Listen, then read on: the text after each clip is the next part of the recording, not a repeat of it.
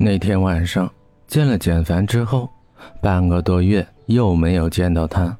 每次打电话给他，他总是说要期末考试了，爸爸对自己要求很严，所以不可以放松。江城郁闷地趴在桌子上，枕着自己的胳膊发着呆。嗯，简凡现在在干什么呢？江城，你没事吧？你怎么把自己变成国宝了？何璐惊讶的问，掰着江城的肩膀晃悠着。没事。江城拉长声音，蔫蔫的回答，下巴抵在桌子上，眼神涣散。唉，我看你是幸福过了头，不知道我们这些倒追者的辛苦。何璐叹息一声，不平的嚎道：“注意素质，不学习别打扰别人。”前面一个戴着厚厚眼镜的女生，正义感特强的说着。一看那张脸，何璐就觉得看到一张元素周期表，或者是一篇古文在自己眼前晃荡，逃也似的拉着江城就往后面走。操场上。两个姐妹背靠着背坐着，风吹着发丝，带着一种舒适。不远处，几个男生在操场上身手敏捷地打着篮球。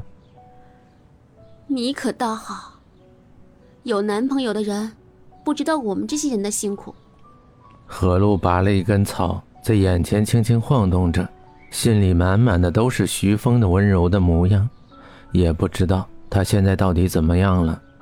都说高考以后，人就像一匹脱缰的野马，十年寒窗苦读，终于可以好好享受这个花花世界了。不都是说女追男隔层纱吗？这纱是不是也特厚了点儿？何璐猛地往后面挺了一下，连带着江城一块倒在地上。何璐大大咧咧摆了一个大字，江城则双手交叉枕在头下。两腿微微曲着，看着湛蓝的天空，真美呀！你真的那么喜欢许峰学长吗？或许这是一个马拉松长跑，比的不是速度，而是耐心。江澄淡淡的说，回头看了一眼身边嘴巴里含着草的何璐。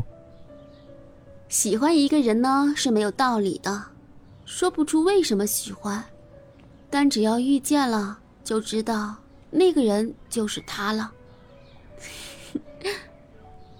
何露嘴角噙着笑，看着江城。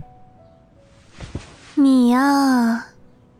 江城挪动一下身子，把头靠着何露说，眼底却带着一丝担心。这样下去，早晚会受伤的。但是他怎么忍心打破何露的梦呢？简凡。我想你了。江城发了一条短信，还带着一个很萌的表情，发给了简凡。手机响了一下，简凡嘴角微微笑着，那是幸福的微笑。那个声音是他为江城特设的，不用看就知道是江城发来的。这几天自己不去见他，他每天都会发一大堆信息过来，比如晚上吃什么，还在学习吗？怎么这么久还不下来？是不是生病了？等等等等。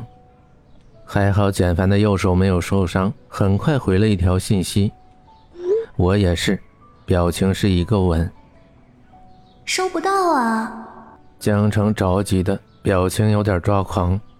简凡拿着手机准备回复的时候，又来了一条短信：“你什么时候来找我？不会又玩失踪吧？”简凡的笑更加深邃，眉宇间的忧愁渐渐的舒展，回复道：“等我把落下的功课补完，我立马去找你。”后面还加了一个么么哒的表情。江城哭丧着脸，似乎是最喜欢吃的草莓蛋糕放在橱窗里，让你看着吃不到，还回了一条“好好服兵役，争取早日被放出来。”表情是一个刻苦锻炼的猴子。放下手机，简凡晃了晃左臂，穿了一件背心的他看起来很诱人。胳膊上的纱布已经拆了，只是动起来的时候还是微微有些疼。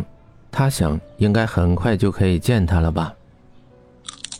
江城晃动着脚丫，在床上吃零食，用力地嚼着薯片，仿佛吃完这一袋，简凡就会出现在他的面前一样。